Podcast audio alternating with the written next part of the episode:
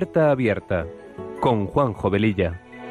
Está la puerta abierta, la vida está esperando con su eterno presente, con lluvia bajo el sol. Está la puerta abierta, juntemos nuestros sueños para vencer al miedo que nos empobreció La vida es encontrarnos, para eso nacemos, porque el punto más alto es llegar al amor. Y no hay amor de uno, solo hay amor de todos. Y por ese motivo estamos hoy aquí. Está la puerta abierta vida está esperando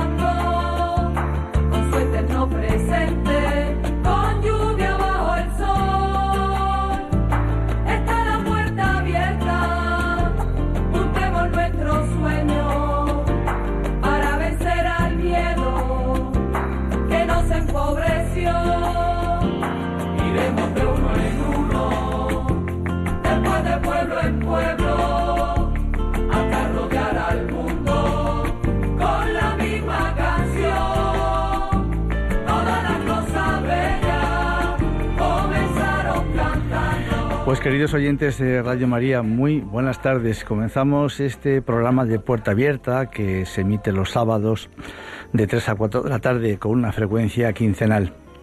Con estos buenos deseos nos ponemos en manos de nuestra Madre María y del Espíritu Santo para que sean ellos los conductores del mismo y que a través de esta emisora podamos llegar a muchas personas. Nuestra sintonía dice mucho de lo que este programa pretende ser, un programa que sea una puerta abierta a la esperanza, que toque temas actuales, acompañado de buena música, porque las canciones ponen palabras aquello que sentimos y que no podemos o no sabemos expresar. Y todo esto dentro de un ambiente distendido en el que también podamos compartir la buena noticia del Evangelio. Pasada la primera hora aproximadamente del programa, abriremos nuestras líneas para charlar con vosotros. También tenemos un correo electrónico, puerta abierta arroba radiomaria.es. Y como dice nuestra sintonía, está la puerta abierta a la vida. La vida nos está esperando cada día. No le pidas a Dios cosas para disfrutar la vida, sino dale gracias por la vida que te dio para disfrutar de las cosas. Una vez que hayas comenzado a ver la belleza de la vida, la fealdad comienza a desaparecer. Si comienzas a ver la vida con alegría, la tristeza desaparece porque no podemos tener el cielo y el infierno. Tú eliges, es tu opción. Y sin más preámbulos, empezamos.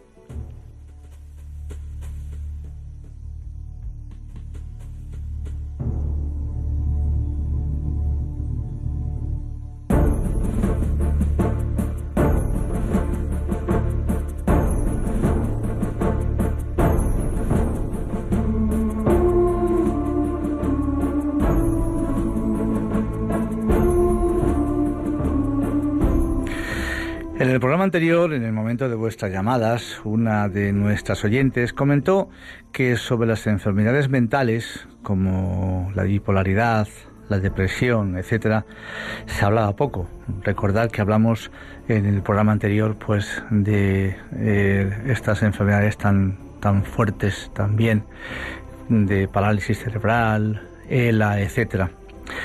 Y comentaba eso, ¿no? Que se hablaba poco y que se desconocía mucho sobre ellas. También nos contaba que las personas con estas enfermedades psiquiátricas están como debajo de la alfombra.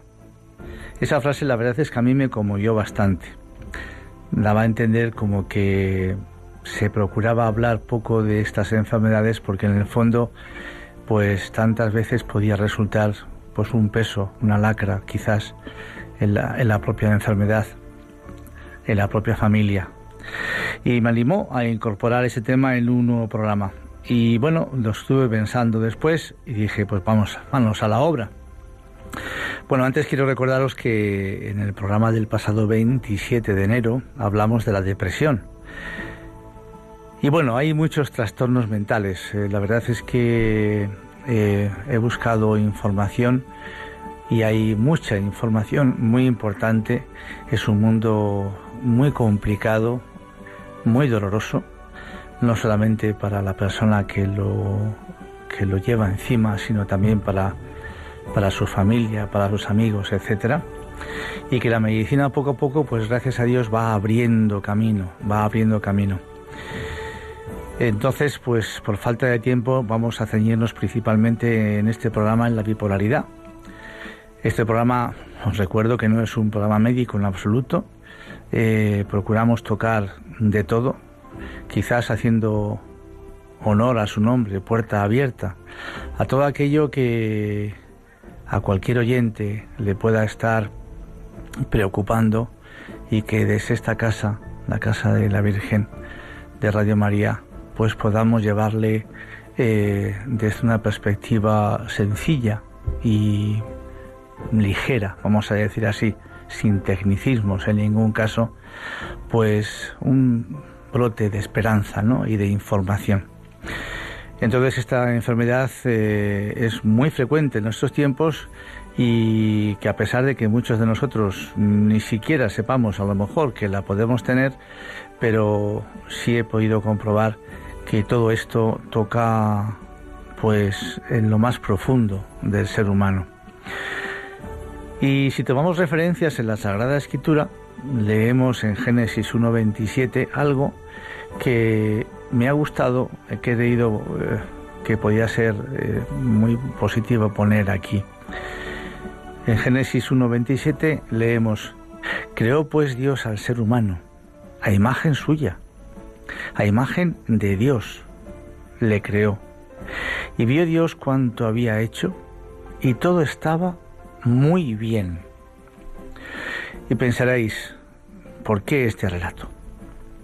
Pues yo decía, si Dios es un ser perfecto, sin principio ni fin, y creó al hombre a su imagen y semejanza y después vio que todo estaba muy bien hecho, ¿cuál o quién fue entonces el motivo que hizo aparecer en ese mismo hombre la enfermedad, el dolor, la muerte? Es una buena reflexión, ¿verdad? Evidentemente, para los que creemos sabemos quién es ese ser que es el enemigo número uno del hombre, evidentemente. Para los que no creen, pues piensan que hay hombres buenos y malos. Y ya está. yo digo, caray, entonces ¿en qué depende de que uno sea bueno o que, o que sea malo? Depende de la, del pueblo donde naces, de la calle donde has vivido, de que puedas ser rubio o moreno, o hay una cosa muchísimo más profunda que se nos escapa de nuestras manos y en la que muchas veces preferimos no creer pues por miedo. Y entonces lo que hacemos tantas veces es banalizar todo esto. O como mucho como Dios es bueno pues cuando se producen estas situaciones de, de dolor, de enfermedad, de muerte, pues eh, le echamos siempre las culpas al mismo, es decir, a Dios, porque como sabemos que Él es bueno, no lo va a hacer, no se va a enfadar en exceso, ¿verdad? Pues eh, esta enfermedad evidentemente es compleja eh, y vamos a ver si hoy podemos poner un pelín de luz a todos los que podáis necesitar esta información.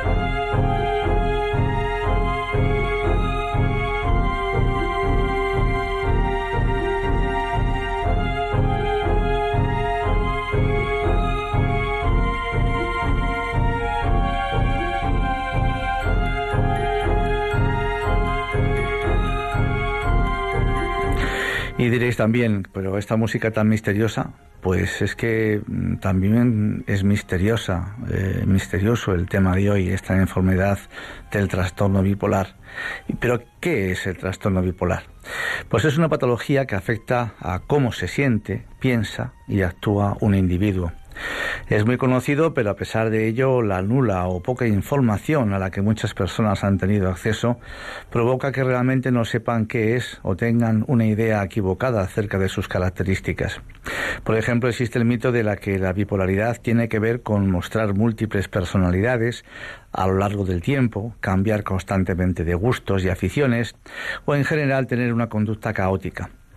Por supuesto, el concepto de trastorno bipolar no tiene nada que ver con esta concepción tan ambigua de esta alteración mental. Los bipolares sufren un deterioro cognitivo que si no se trata puede ir cada vez a más, ya que la depresión es muy tóxica para el cerebro. Así que se recomienda tratarlos lo antes posible y la medicación tiene como objetivo básicamente mantener bajo control las alteraciones del ánimo. Hay tres pilares terapéuticos para todo esto. La medicación, la psicoterapia y la psicoeducación. En la medicación, por ser una psicopatología grave, raramente puede tratarse sin medicamentos, pues es necesario estabilizar el estado de ánimo del paciente. Es un trastorno que debe tratarse a largo plazo. En la fase depresiva además se manejan fármacos antidepresivos, mientras que en la fase maníaca fármacos neurolépticos. La psicoterapia eh, ayuda a cambiar aspectos de la vida y a mantener el tratamiento. El problema es que la mayoría de ellos sienten que cuando están estabilizados pierden creatividad. Es que en su etapa de euforia experimentan una sensación primaveral, intensa, que no perciben cuando toman la medicación. Pero dejar los remedios puede empeorar las cosas. Hay evidencia de que si se interrumpe el tratamiento puede haber una recaída y luego al volver a medicarse el cuerpo puede no responder debidamente. Aunque la bipolaridad es una de las enfermedades mentales más debilitantes, es también una de las más tratables. Así, con el apoyo mutuo de la medicina y la psicoterapia, la mayoría de las personas pueden llevar una vida autónoma y gratificante. Y la tercera pata de todo esto, hemos hablado de la medicación, de la psicoterapia y ahora de la psicoeducación. Es el tercer elemento y permite que la persona esté informada, que sepa lo que le va a ocurrir. Son métodos que ayudan al paciente a convertirse en actor de su propio tratamiento. Por eso, los grupos de autoayuda son útiles para pacientes y familiares. Son organizaciones de ayuda mutua gratuitas coordinadas por un enfermo recuperado o un pariente y nadie va a entender mejor que ellos mismos lo que les está pasando. Hablan evidentemente el mismo idioma, ¿verdad?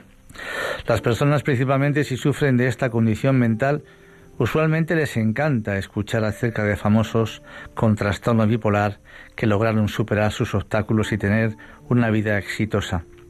Por cierto que al final del programa, si nos da tiempo, eh, tengo una lista preparada de personas súper célebres e ilustres de todos los campos, de todos los campos, de la política, de las artes, del espectáculo, del deporte, que han sufrido eh, este trastorno bipolar.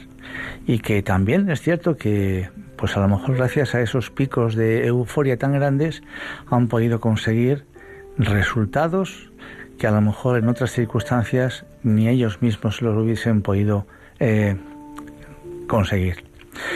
Estos cambios en el estado de ánimo se producen de manera cíclica hasta el, punto, hasta el punto de dejar a la persona parcialmente incapacitada para ciertas cosas y o con una calidad de vida seriamente comprometida, que no tiene que ver con simples altibajos emocionales, como se suele oír habitualmente. Los ciclos de esta patología pueden durar días, semanas o meses y perjudican seriamente a la salud, al trabajo y a las relaciones personales.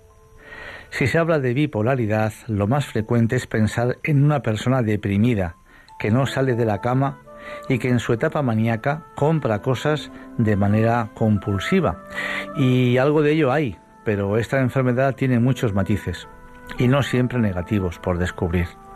Hasta hace solo 20 años aproximadamente se conocía muy poco sobre esta enfermedad, pero ahora se ha descubierto que hay muchas más personas de las que se creía con este problema. En este sentido, se sabe que afecta a cerca del 2% de la población y no al 1% como se suponía, que es más frecuente entre las mujeres y que aparece en la adolescencia o en los primeros años de la adultez y puede que dure pues toda la vida. ¿Es posible afirmar en la primera consulta que alguien es bipolar? Según los especialistas, no es tan sencillo. Puede tardarse hasta 10 años en dar un diagnóstico certero. A los enfermos bipolares se los confunde con esquizofrénicos muchas veces, o con depresivos unipolares, o con ansiosos, y se los somete a tratamientos que evidentemente no les ayudan lo suficiente. En su etapa eufórica, las personas difícilmente piden ayuda. No pueden reconocer que algo malo les pasa porque se sienten bien. Por eso recomiendan la primera entrevista cuando la familia las encuentra deprimidas. Si se sienten mal, es más fácil ayudarlas. En la fase de manía, la persona es capaz de endeudarse, dejar su trabajo, sentirse muy enérgico o dormir solo dos horas diarias. El trastorno bipolar no es inestabilidad emocional. Vamos a escuchar ahora el testimonio de Alejandro Hernández de Tenerife en una entrevista que le hicieron allá en el programa de televisión 30 minutos por el 2012, quiero recordar que fue. Para que os hagáis una idea, este chico ahora puede tener en torno a los 30 y pocos años. Es, es, un, es una entrevista un poquito extensa pero creo que merece la pena escucharla completa. La vamos a dividir en dos pedazos y, y la verdad es que merece la pena escucharla. Vamos a ello. ¿Qué tal? Muy buenos días, bienvenidos a 30 Minutos. Hoy vamos a hablar de un trastorno mental que aunque con el paso de los años se van conociendo más datos, sigue siendo un trastorno muy desconocido por parte de la sociedad. Hablamos del trastorno bipolar y de ese asunto vamos a hablar esta mañana con Alejandro Hernández porque es escritor, también es enfermo bipolar. Eh, Alejandro, ¿qué tal? Muy buenos días. Hola, muy buenos días. Y además autor de un libro que se llama De bipolar a bipolar, que tengo aquí en mis manos, eh, Alejandro, un libro en el que has querido contar tu, experiencia y también que sirva de herramienta y de ayuda a otras personas que sufren lo mismo que tú. Sí, digamos que es una guía de estas de ayuda, de psicoeducación concretamente para personas con afectados y también para sus familias de trastorno bipolar. Digamos que esos conocimientos que hay sobre este tema, yo utilizo un poco mi experiencia personal para apoyar, para darle un poco más de credibilidad en el sentido de que las personas afectadas pues lo acepten mejor que a lo mejor si lo leen de, otras publicaciones un poco más académicas, más médicas. Y si hablamos de bipolaridad, Alejandro, eh, ¿cómo lo tenemos que denominar? ¿Como una enfermedad o como un trastorno? Bueno, es que trastorno y enfermedad prácticamente son sinónimos. es un, el trastorno bipolar es un trastorno del estado de ánimo. O sea, estamos hablando de una enfermedad mental en el sentido de que la, la, inteligencia, la coherencia, el discurso, la forma de hablar, incluso la formación, los estudios de una persona con, con trastorno bipolar pueden ser totalmente normales, pero después tiene unos, cambios que suelen tardar en el tiempo de semanas, meses, hacia la euforia, hacia la manía que se le llama, o hacia la depresión mayor, que pueden ser muy peligrosos y digamos que ahí radica el que lo llamemos una enfermedad grave. Es como si estuviéramos nuestra mente dividida en dos y que cada una de las partes se comportaran de maneras diferentes. No, no se trata de un tema de, comportamiento. no, se trata de, de, como decir, de estar muy feliz un día y muy triste otro día pero eso, como diciendo, lo multiplicas por mil, la tristeza o la alegría que puede sentir cualquier persona en su día a día, y, tienes a una persona con trastorno bipolar como diciendo unas euforias descontroladas de gastos de dinero, de incluso consumir sustancias ilegales, de meterse en situaciones peligrosas porque no controla lo que está haciendo, está, no duerme, tiene demasiada energía. Y después el polo opuesto, por eso lo de bipolar viene por los dos extremos del estado de ánimo, es la depresión esa mayor de estar días sin salir de la cama. Eh, tenemos en, el trastorno bipolar tenemos la incidencia más alta de, personas que mueren por suicidio, muchísimo más que en, esquizofrenia u otras enfermedades mentales graves. Y digamos que es, ese mm, muchas veces esta enfermedad se representa en una gráfica, como diciendo, de subidas y bajadas del estado de ánimo que suben y bajan muchísimo más que en una persona que no tenga esta enfermedad. Tú que por tu enfermedad has tenido que investigar mucho, eh, has tenido que, a lo mejor eh, revisar muchos documentos, meterte mucho en Internet, ¿qué puede estar pasando en, nuestro, en, el cerebro de la gente que sufre de bipolaridad? Para, para, que funcione de esa manera? ¿Qué es lo que ocurre en, el interior de la cabeza? Bueno, primero hay que decir que el, trastorno bipolar a día de hoy se saben muchísimas cosas, pero todavía se considera una, una enfermedad de origen desconocido. De hecho, cuando nos dan ese famoso grado de discapacidad, grado de minusvalía, eh, te viene como enfermedad idiopática, como enfermedad de origen desconocido. Se sabe que hay ciertas áreas del cerebro responsables del estado de ánimo de cualquier persona que nosotros digamos que es como, es como que tenemos el termostato roto. Como diciendo, mm, cuando empezamos a subir no sabemos dejar, dejar, de subir. Y cuando empezamos a bajar tampoco. no remontamos sino que seguimos bajando. Entonces con el tratamiento médico, con las cosas que aprendamos gracias a la psicoeducación, con una ayuda de un, psicólogo y demás, pues digamos podemos mejorar un poco el, pronóstico de, la persona, pero hay muchísima gente por ahí muy perdida, que no se medica, que ni siquiera está diagnosticado, que ni siquiera saben lo que tienen y, digamos que ese es nuestro, nuestro mayor objetivo, es un poco detectar y que esa gente se meta un poco en esta dinámica de un poco controlar y conocer su propia enfermedad. Hablamos de dos polos opuestos, hablabas de una euforia extrema, también de una depresión extrema, pero eso no se puede confundir para aquellas personas que nos puedan estar viendo en casa, Alejandro, de hoy estoy contento y mañana es triste. ¿Soy una persona bipolar? No, no, eh, para nada. Eh, un, trastorno bipolar es una enfermedad muy grave en donde, es que claro, es difícil explicarlo con palabras, pero los estados de euforia o manía que se, que se llaman y los estados depresivos de una persona con trastorno bipolar eh, son muchísimo más álgidos de los que cualquier mm, persona padezca. Me refiero, tendríamos que irnos a una persona que, por ejemplo, se le haya muerto toda su familia en un accidente de avión para estar en grado de intensidad de una depresión muy intensa, estar equiparado a una persona con un trastorno bipolar que esté en ese momento sufriendo un episodio depresivo mayor. Sin embargo, esas personas pueden tener un motivo de depresión, pero los, los que sufren trastorno bipolar tienen un motivo para eso. No tienen motivos exactamente, porque si mm, el motivo es como si dijese es la causa, hay una causa y un efecto, pero el, trastorno bipolar no funciona así, funciona por desencadenantes. Un desencadenante es como decir la cerilla que tiras a un bosque mm, lleno de gasolina. Una vez que tú tiras la cerilla, el, incendio será tan grande que con que quites la cerilla no se va a apagar el, incendio y, que, y las actuaciones que tendremos que hacer y planificar tendrán que ver con ese bosque que ya existía que en este caso sería la enfermedad, y un poco cómo se está propagando ese fuego, que sería un poco la crisis o el brote en concreto. Entonces no es un, tema de causa, esta causa, este efecto como una relación directa, sino hay un desencadenante. Hay desencadenantes personales, afectivos, está claro, roturas emocionales, cuestiones laborales, en el trabajo, me han subido, me han ascendido en el trabajo, me han despedido del trabajo, eh, voy a tener un hijo y eso te crea una euforia descontrolada. Pero también hay, incluso hay desencadenantes con los cambios de tiempo los cambios de estaciones. Y entonces dices tú, es que esto te causa un, episodio de depresión mayor. Digo, no, no, es que no es una causa, es un desencadenante. Es como diciendo los primeros pasitos que después ya es la enfermedad la que toma el relevo y empieza a desarrollarse como su naturaleza le dicta. Bueno, ya dices que en los últimos años se ha ido un poco avanzando en esta mm. enfermedad, pero en algún momento, supongo, hace ya muchos años, se podría confundir con, otra, con otros trastornos mentales, malos diagnósticos, incluso se ha llegado a relacionar con la hiperactividad en los niños. Exacto, es que, mm, bueno, por desgracia, a ver, digamos que no sorprende nada cuando parece que en la medicina moderna, que no la critico, digo, es, algo de su naturaleza. Hay como ciertas modas, ciertas modas en el sentido de que salen unos ciertos datos, unos ciertos descubrimientos acerca de una enfermedad que antes no se sabían, cosas nuevas, y hay como una especie de boom de mucha gente que no estaba diagnosticada o estaba diagnosticada de otra cosa que de repente a todo el mundo se le considera diagnosticado de eso. Entonces, con los niños, ¿qué ocurrió? Que los hiperactivos, los TDAH, los eh, síndromes de hiperactividad con falta de atención, pues mm, hubo un boom de decir de que mm, de repente mm, muchos niños que podrían tener variedad de, dificultades en el aprendizaje y en la escuela, pues se le diagnosticaba y se le trataba con TDAH.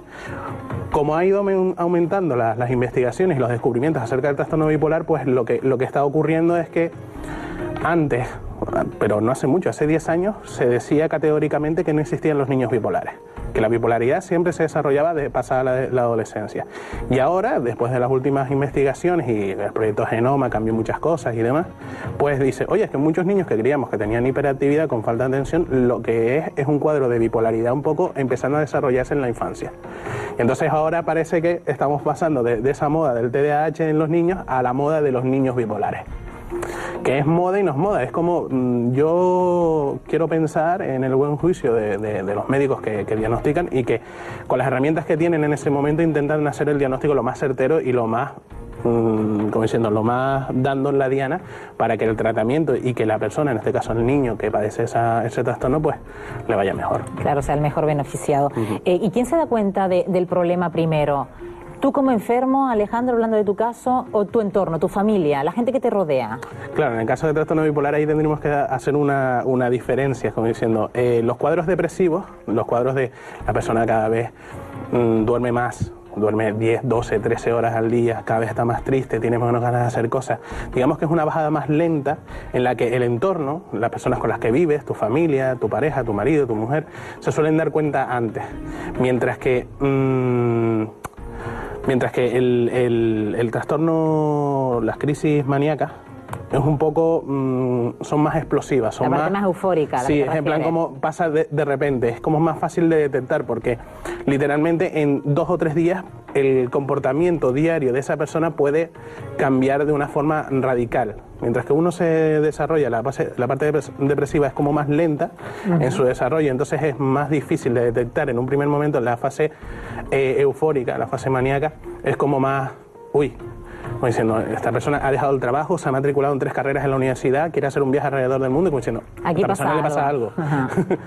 y entonces, lo que pasa es que eso por un lado es como diciendo lo que se percibe, ¿no? Y por otro lado hay que decir que la persona cuando está en fase maníaca no se siente enfermo. Se siente que antes estaba enfermo, cuando estaba normal, y que ahora es él realmente es así.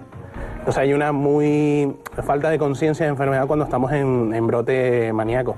Y prácticamente en esos momentos de euforia que ahora nombras, Alejandro, a lo mejor esa persona se siente el centro del mundo.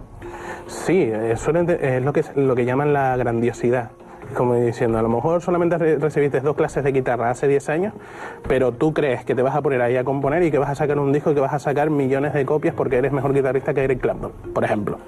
Y es que te lo crees, de verdad, no es un rollo de una pose o una falsa, eh, como diciendo, complejo de superioridad. No, es que el estado mental, las sustancias químicas que tienes en ese mismo momento en el cerebro, hacen que tú creas eso que creas que vas a salvar el mundo, que creas que vas a coger todo tu dinero y le vas a regalar, yo qué sé, coches a tus vecinos para que sean felices o lo que sea. Entonces, mm, no te das cuenta. ¿Por qué? Porque el, episodio maníaco funciona mucho con cómo te hace sentir eso que haces, como diciendo, esa euforia, esa alegría. es, que, quiero ver la cara de mi amigo cuando yo le haga este regalo. Y después no piensa. ¿Es detallista por interés o, detallista porque le nace de, corazón? Hombre, suelen ser bastante altruistas. Lo que pasa es que, claro, son. Mm, los bipolares maníacos suelen ser altruistas, pero en el sentido altruistas irresponsables. Como diciendo, oye, qué bien que le hayas comprado una casa a esa familia que sabes que viven en la calle en tu barrio, pero es que si para comprarles unas casas tú te has quedado en la ruina y vas a terminar dentro de dos semanas viviendo tú en la calle, como si no, no tiene sentido. Pero para el maníaco sí, porque está ahora mismo en una crisis. Y bueno, y, a veces las, crisis maníacas llegan incluso más allá con delirios, con psicosis de, del estilo de puedo volar, eh, puedo curar a la gente con imposición de manos, o sea, se, se, puede llegar a esos extremos. Pasa que en un pequeño porcentaje de los casos. Y si dejas que, que la crisis un poco siga su curso y no, y no intentas frenar la comunicación, que eso es básicamente es la, es la razón por la que a los enfermos bipolares muchas veces se les, se les ingresa, porque se convierte en un peligro para ellos mismos o para terceras personas. Tanto en su fase depresiva, porque es un tema de que vayan, se vayan a dañar a sí mismos a través del suicidio o, o la autólisis, o sea porque en fase maníaca estén con unas ideas delirantes y dices tú, mira, es que tenemos que ingresar a este chico porque si no le va a pasar algo. Además de que las, las medicaciones que se dan en esos extremos de la enfermedad son tan potentes que es como estar en, la UCI. Es como diciendo, te tienen que estar monitorizando cada media hora para ver cómo reacciona tu organismo y cómo va, porque si no... Y es tan difícil el diagnosticar el trastorno bipolar, Alejandro, que como decías antes, puede estar personas viéndonos que, que no son conscientes de que padecen esta enfermedad. En general es difícil. En general es difícil porque Claro, estamos hablando de un trastorno del estado de ánimo. Y a pesar de que la gravedad de la enfermedad puede ser muy alta, estamos hablando de los cambios de ánimo de una persona. O sea, tú no puedes coger y a una persona que lo hayan despedido del trabajo y que se esté de tono bajo dos o tres días, llamarla bipolar por eso. O diagnosticarlo de trastorno bipolar por eso. Pues no tienes que un poco diferenciar eh, los cambios, incluso los bruscos de estado de ánimo que puede padecer cualquier persona porque, oye, porque su dinámica vital le ha llevado ahí, a la persona que tiene detrás de eso, tiene una enfermedad que digamos que es como una lupa de aumento, que eso bueno o eso malo que le ha pasado, lo aumenta X veces. Entonces es difícil. La Organización Mundial de la Salud eh, hace unos años hablaba de hasta 6 o 8 años la media de lo que se tarda en diagnosticar a una persona digamos que con el tiempo, eh, yo sé que en el 2012 no, es 6 8 años, pero bueno, pero sigue siendo una enfermedad bastante difícil de diagnosticar. ¿Y con esta enfermedad se nace o se adquiere a lo largo de la vida? Se nace con ella, se sabe que hay un componente genético, aunque no se sabe exactamente qué genes o qué grupo de genes eh, son los portadores de la enfermedad, se sabe por qué. Se ven familias y se ve la herencia de los padres a los hijos, de los tíos a los sobrinos, etcétera, etcétera. Pero claro, es lo que decíamos antes, esta enfermedad eh, funciona con desencadenantes y muchas veces eh, una persona puede llegar a ser un niño de 10 años, un joven de 20 años, 30, 40, 50, y si no ha tenido un desencadenante determinado que, que sea especialmente sensible a ello, a lo mejor no se le ha manifestado. Por ejemplo, hay desencadenantes de lo que se llaman de orden biológico, que te va a ser alguna enfermedad orgánica, ¿no? Una fiebre o, lo que sea, o incluso las mujeres el tema del posparto, las famosas depresiones, estas por parto, pueden pues derivar. una depresión, no es que derives, no es que se convierta, sino que desencadene un trastorno bipolar que llevaba, estaba allí todo el tiempo y a lo mejor has tenido un hijo a los 35 años y tú no sabías que tenías trastorno bipolar, ni, ni nadie, ni tú ni nadie, pero a lo mejor el estado hormonal derivado al posparto, pues lo ha hecho surgir. Ha sido el desencadenante, no la causa, el desencadenante. Y entonces eso, eso ocurre.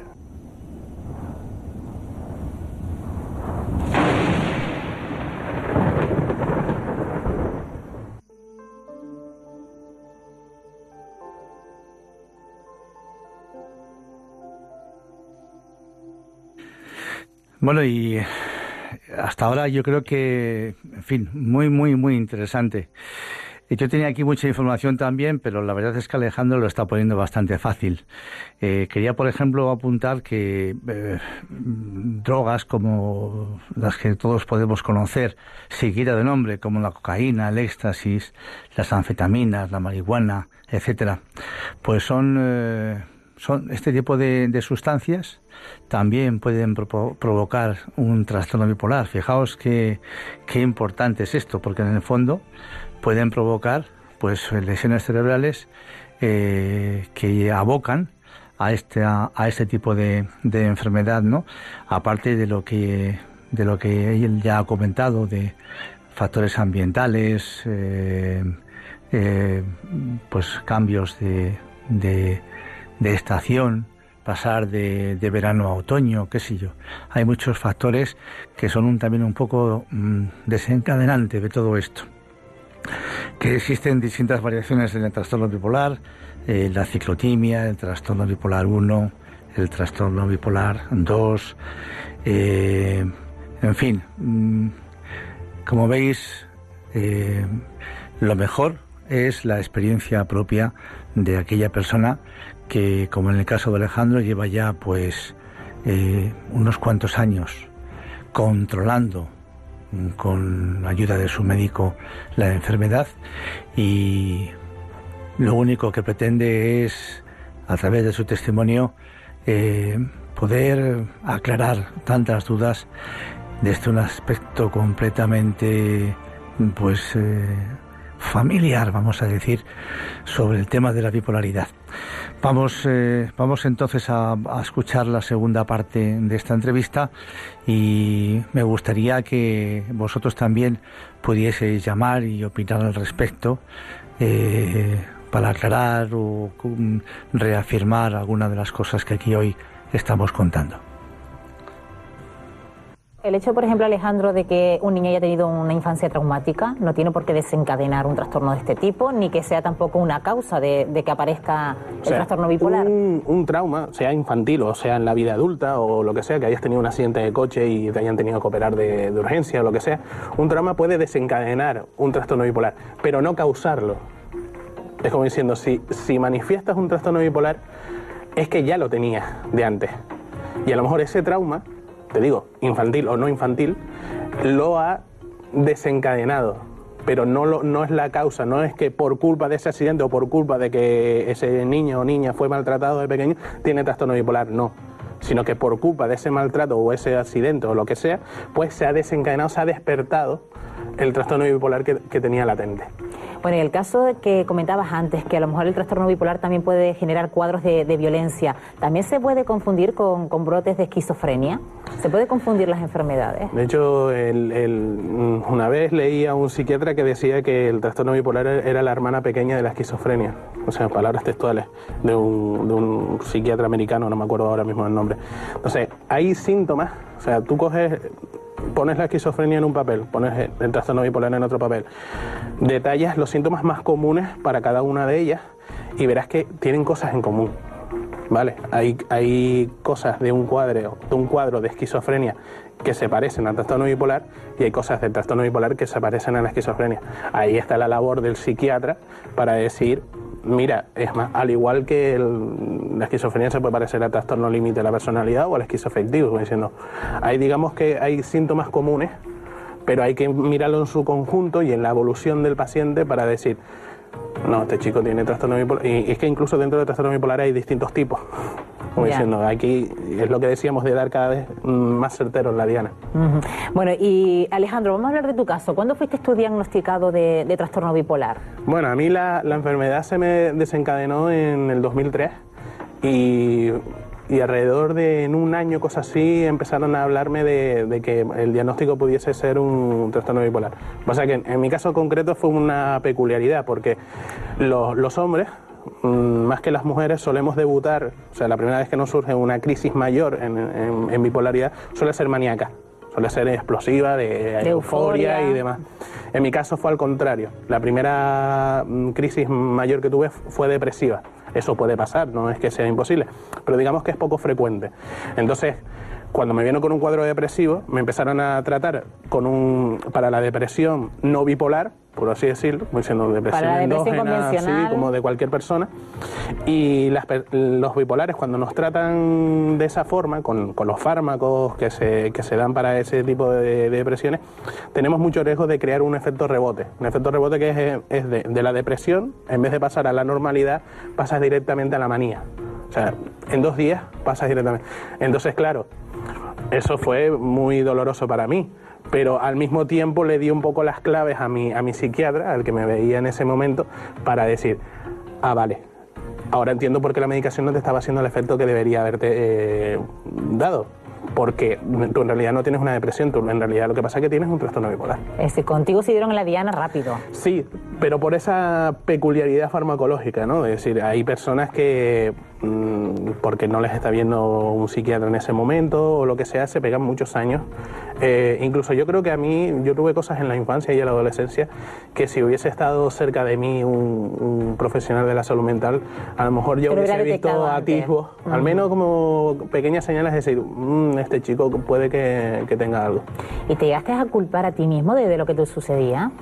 Hombre, de la, de la enfermedad no, porque la enfermedad es, una cosa muy amplia, y son, pero de, lo que te pasa en esa experiencia vital, eh, por ejemplo, un episodio maníaco, yo, yo, suelo decir que es como una guerra, es una guerra en la que tú luchas, luchas, quieres salir, quieres mm, convertirte en el rey del mundo, pero cuando sales de, de ese episodio maníaco y vuelves a la normalidad, miras para atrás y es como un campo de guerra. Has dejado heridos, has dejado muertos, es como diciendo, has destrozado todo, has destrozado tu familia, has destrozado a tus amigos, has destrozado tu estatus económico, tu trabajo. Entonces, claro, tienes que después acarrear con las consecuencias de todo eso. Al margen de que la gente pueda ser muy comprensiva y decir, mira, es que estaba enfermo el chico, no es responsable de lo que hizo, pero hay cosas que, tienes que... Y yo tengo... Dice que al final eres consciente de tus consecuencias. Sí, sí, yo puedo llevar arrastrando consecuencias de, de 10 años o cosas así, ¿no? Bueno, ¿y eres autocrítico contigo, por ejemplo, cada día, eh, saber eh, cómo has evolucionado cada día y no caer o recaer? Porque has recaído en algún momento en la enfermedad, Alejandro, o te has mantenido estable siguiendo el tratamiento que, que te han establecido para ti? Me, digamos que yo en lo, yo llevo estable desde el, desde el 2005, principios del 2005 ya estaba saliendo la última crisis depresiva mayor, desde 2005 estamos para 2012, para 2013, pues llevo esos 5, 7, 7 años estable. ¿Qué pasa? que yo he conseguido estar dentro de una estabilidad, digamos, si pusiésemos otra vez esa gráfica, como diciendo, no me he subido de aquí ni he bajado de aquí, como diciendo, he estado ahí, gracias a aplicar lo que, lo que yo explico en mi libro, la psicoeducación. Pero es un trabajo duro, no es nada fácil. Es como decir que te tienes que observar, es como el diabético que se tiene que mirar cada día lo que come o pincharse para mirarse los niveles de azúcar. Pues nosotros tenemos que un poco observarnos a nosotros mismos. Cuando yo quedo a lo mejor con un amigo, yo tengo que valorar ese encuentro, cómo me va a sentar, me va a demasiado revolucionar, eh, emocionar demasiado, o si esa persona está triste, me va a llevar a mí a la tristeza, a mí también, o ir al cine, o quedar con esto, o estudiar tal cosa. Es como un poco tienes que hacer una planificación y una observación constante para que cuando tú veas que a lo mejor la enfermedad está yéndose a un punto determinado, antes de que se convierta en una crisis, decir, uff, conseguir bajarla para abajo. ¿Por ahí anda el truco para controlarse a sí mismo? Sí, lo que pasa Por es que... valorar lo que te puede pasar. No, o las mm, circunstancias. Más que en el futuro, yo creo que la valoración más intensa es en el presente. Como diciendo, estás con alguien o estás estudiando algo o estás viendo una película o te has ido de viaje con unos amigos, lo que sea, y tú en ese momento estás como diciendo, bueno, me encuentro bien, me encuentro bien. dices, uy, estoy demasiado animado. Estoy demasiado animado, estuve en la piscina y tal, y me han dicho de salir esta noche de marcha a la discoteca. No, Digo, porque si sigo así, hacia arriba, hacia arriba, tengo que compensarme, tengo que detectar lo que se llaman los pródromos, que son los indicios de que puede suceder una crisis, y un poco combatirlos y así prevenir las recaídas. Entonces dices tú, sí, has estado estable, pero con trabajo duro y diario, de tal que eso es un poco lo que invito a la gente cuando, cuando lee mi libro, de, decir, oye, ¿se puede coger el toro por los cuernos? ¿Ya te hubiera gustado tener un libro de autoayuda como este en tus momentos de, crisis? Sobre todo ahora estarás ayudando a mucha gente que también está poniéndose en tu piel, ¿no? Sí, hay gente que, que viene y, me consulta y, y yo le digo, digo yo, yo digo que ese libro es una herramienta, en el sentido de que el trabajo y el trabajo muy duro y se lo vamos a tener que hacer cada uno de nosotros. Como diciendo, yo no te voy a llevar de la manita y, te, y, vas y voy a hacer el trabajo por ti, lo vas a hacer tú. Lo que pasa es que yo te voy a dar las herramientas que no solamente yo, sino muchos investigadores en este campo recomiendan para conseguir eso, que es conseguir la estabilidad. ¿Y cómo entiende la familia esta enfermedad? ¿Entiende lo que pasa? En, el caso de, tu familia, Alejandro, ¿entendía lo que te pasaba, esos cuadros de depresión que te mantenían acostado en la cama durante días y luego esos estados de euforia? Mira, eh, mi experiencia con las familias, y no solamente con, la mía, es que mm, la familia es para ser un monumento, como diciendo, las familias de los enfermos mentales graves tienen una energía y se desviven por la salud de, su familia, sea porque sea su hijo, sea su marido, sea su sobrino, lo que sea, eh, enorme. Pero digamos que están perdidos porque mm, pocas veces, sobre todo en la sanidad pública, eh, el, especialista se un poco se sienta con el familiar y le explica un poco en qué consiste el diagnóstico y cómo debe afrontarlo y demás. Entonces, es como diciendo, tienen una energía tremenda, pero está mal focalizada. Tenemos que, mm, por eso ese libro también en, el título viene de psicoeducación para, para, afectados y sus allegados. Porque si supiesen cómo hacerlo, eh, mejorarían muchísimo la calidad de vida del afectado y la calidad de vida de ellos.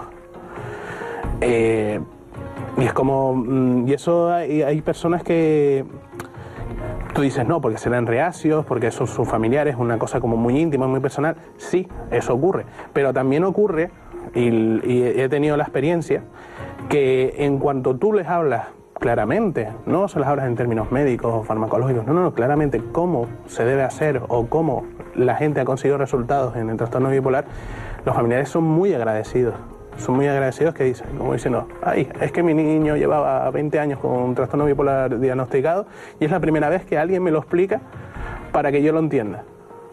Digo, 20 años. Yo, por favor. Se dice pronto.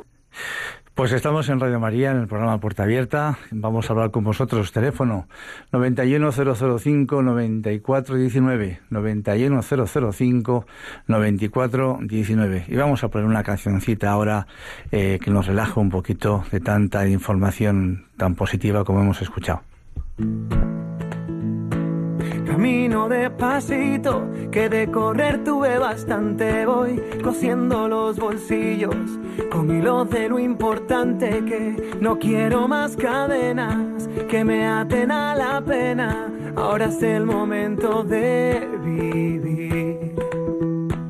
Escucho cada paso, cada latido, cada sueño que me aleja del fracaso vivido mil historias y aunque no todas fueron buenas, siempre merece la pena seguir luchando aunque nos duela y agárrate a la vida, asómate al balcón de las sonrisas que iluminan un mundo de color que está esperando en cada esquina. Nunca te olvides de quererte, porque eso es lo que te hace fuerte. Agárrate a la vida. Recoge la ilusión y ve curando tus heridas. Destapa la emoción y bebe toda la alegría.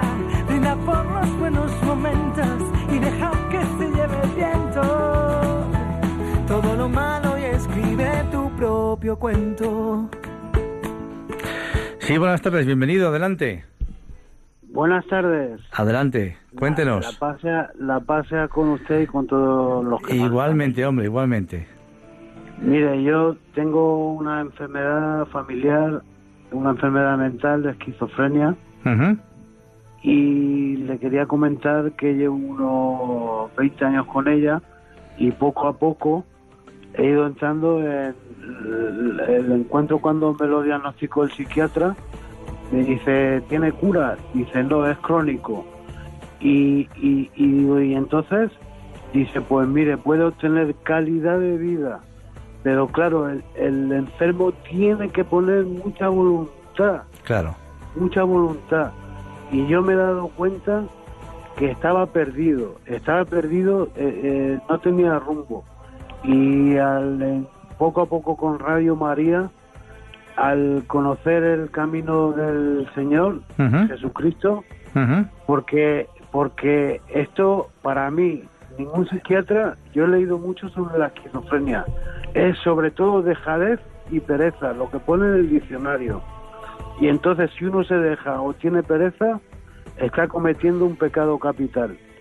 Entonces, yo lo que quería decir que, que hay que salir adelante poco a poco con mucha fuerza de voluntad y el Señor, el, el corazón, el sagrado corazón de Jesús que nunca nos abandona, claro que sí. es como es como una medicina.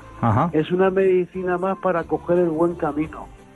Porque yo he estado apartado, eh, he estado con drogas 35 años. Vaya. ¿Me entiendes?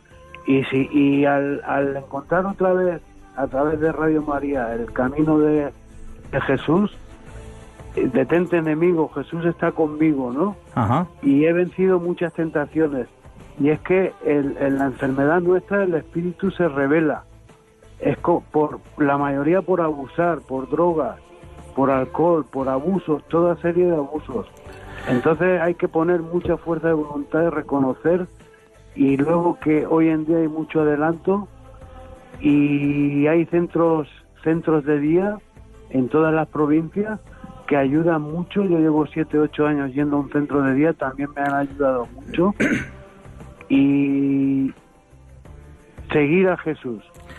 Y pues, él seguía el buen camino. Pues bienvenido, de verdad, muchísimas gracias. Primero porque estás en periodo de, de estabilidad emocional, que es importantísimo, y que también te hayas encontrado a través de la enfermedad, pues, pues con Radio María y con y con el Señor creo que es fundamental, es importante, gracias a Dios. Un abrazo fuerte y ánimo. Eh, tenemos a Sergio. Sergio, buenas tardes. Buenas tardes, Juanjo. Paz y bien, Sergio, ¿cómo estás? Paz y bien, muy, muy bien, muy bien, muy gozoso, escuchando. Nada, bueno, soluciones infalibles para el trastorno bipolar y cualquier tipo de trastorno. Pues añadir las palabras del Señor, ¿no? El otro sábado que llamé, bueno, comentábamos lo de imponer manos, hoy vamos a añadir espantar dragones. Eh, por ejemplo, ¿no? Y bueno, intensificar la oración. ¿Sabes, sabes Sergio, Sergio, ¿sabes cómo llamo a los dragones yo? Les llamo orcos. Orcos. ¿Te parece bien? Sí, sí. De la película del Señor de los Anillos. Sí, sí, sí, hombre, claro, claro. Pues eh, esos son los orcos. Hay un sacerdote amigo mío que me dice, ¿qué pasa, que vienes a matar orcos? Digo, pues sí, pues a la pasa. Sí, sí, de acuerdo. Yo creo que es una definición que es muy, puede ser muy, muy universal y muy entendida. Si alguien no lo entiende, pues que lo pregunte. Eso es. Pues sí, y nada, rápidamente decir en 15 segundos menos. Intensificar oración, intensificar comer tortilla de patata en el campo escuchando a los pájaros. Sí, señor. Buena terapia, buena terapia. Por ejemplo. ¿eh? Sí, señor. Gracias, Sergio. Un abrazo. Sí, a vosotros. Hasta luego, adiós. Antonio de Murcia, adelante. Hola, eh, buenas tardes. Es que mire, eh, es que yo padezco un trastorno de esquizofrenia, una bueno, una psicosis esquizofrénica que no ha sido diagnosticada como trastorno bipolar, pero llevo ya desde los 16 años padeciendo esta enfermedad y resulta que tengo que está he pasado por por, por, varios psiquiatras desde hace ya mucho tiempo y conforme ha ido avanzando la medicación pues, pues me la han ido regulando. He estado en muchos tratamientos de psicoterapia y todo eso pero nunca nunca termino de salir. O sea que a lo mejor cuando ya me curo unos meses entonces vuelvo a recreer que tengo rebrotes. Eh, sobre todo ahora mismo vivo con mis padres actualmente eh, nunca he tenido novia ni nada y, y quiero decir que, que mi psicosis es permanente sé que, que es enfermedad crónica.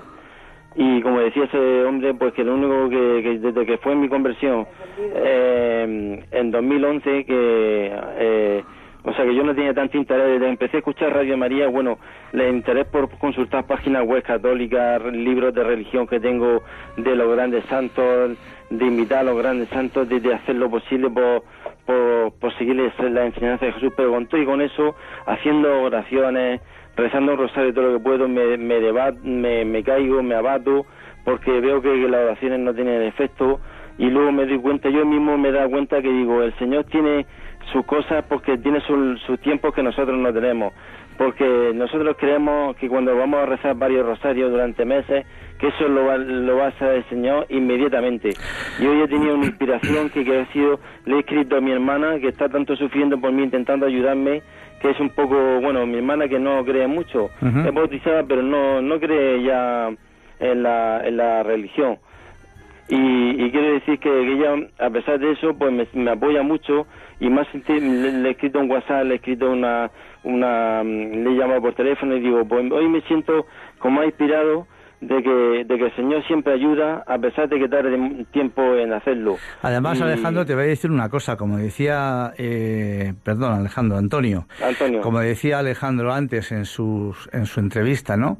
Que igual que los diabéticos todos los días se tienen que medir la insulina en su cuerpo y además varias veces, a mí me ha gustado mucho esa, esa parte, eh, una persona que tiene esta situación como la que tú tienes, los bipolares, los esquizofrénicos y demás, pues eh, él decía, es que también nosotros tenemos que mm, chequearnos durante el día en algunos momentos, con el fin de decir, él lo comentaba, si, si estoy muy bien ahora y a continuación me invitan a irme a una discoteca, eh, como dicen los jóvenes ahora, me va a entrar un subidón que me va a venir fatal, porque luego más dura va a ser la caída. Entonces, ese control, ese autocontrol diario, eh, creo que por lo que este, este chico Alejandro ha dicho es muy importante. Para mí los médicos y la medicina son un milagro de Dios, nunca lo olvidemos. La ciencia es un milagro de Dios que va poniendo poco a poco en manos del hombre para nuestro eh, para nuestro beneficio, por supuesto. Entonces,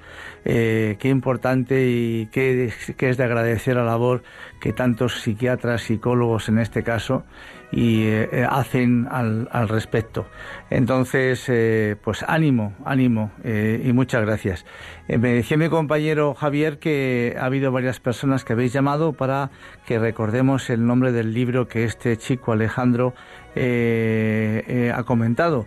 Bueno, él, él, se llama Alejandro Hernández, Hernández y el libro se llama De bipolar a bipolar. eh, por si alguien quiere comprarlo.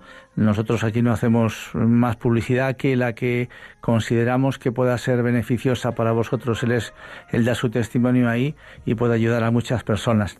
Y bueno, pues deciros rápidamente eh, personas que a lo largo de la historia han tenido estas crisis bipolares eh, y que han sido grandes creativos. También decía Alejandro en su entrevista que la parte de escribir era un enamorado de la fotografía, eh, vamos, vamos a decir técnica y y, que, ¿por qué no? ¿Por qué no? Pues fijaos, qué, qué personajes tan importantes. El director y productor y actor Mel Gibson, eh, Catherine Zeta-Jones, actriz súper conocida, la famosa Marilyn Monroe, por supuesto, ya lo creo que sí, eh, Jean-Claude Van Damme, otro actor de cine súper conocido que, que, también tiene ese tipo de trastorno, eh, Sinead O'Connor, eh, cantante irlandesa muy popular de los años 80 y 90, eh, fijaos, Vicente, Vicent Van Gogh, el famoso eh, pintor, eh, pues hay un montón. Eh, Kurt Cobain también, eh, Frank Sinatra, eh, Mike Tyson, el famoso boxeador, Edgar Allan Poe, Abraham Lincoln, fijaos bien, eh, Britney Spears, otra cantante, pues aquí tengo una lista pues bastante bastante importante, ¿no? Eh, Handel, pues también tenía trastornos mentales. Pues veis que eh, a pesar de eso, pues estas personas eh, han tenido unas posibilidades que otras personas pues pues mm, pues no no han tenido y pues mira pues la providencia también saca siempre de lo malo cosas buenas y que todas estas personas como hemos visto nos han dejado pues testimonios muy válidos para cualquiera de nosotros. Pues yo espero humildemente que esto haya podido ayudar eh, a, familias y a personas que puedan tener este tipo de problema. Eh, por supuesto, ¿qué es lo mejor? Pues atender eh, a los médicos, ir al médico, al especialista, a que nos hagan un diagnóstico como Dios manda, que seamos sinceros con nosotros mismos y con ellos cuando les contemos lo que nos sucede y que naturalmente no se oculte lo que tenemos. La mejor forma de combatir al enemigo es sabiendo que existe y conociéndole cada día más y mejor. Pues nada más, eh, un fuerte abrazo para todos. Recordaros que nos vemos el próximo 30 de junio, creo que es el próximo programa. Ya tengo aquí un lío de papeles espectacular. Y, y nada más que el próximo, perdón, el próximo 14 de julio. 14 de julio nos vamos a encontrar en este programa de Radio María Puerta Abierta. Muchas gracias y que Dios os bendiga a todos. Adiós.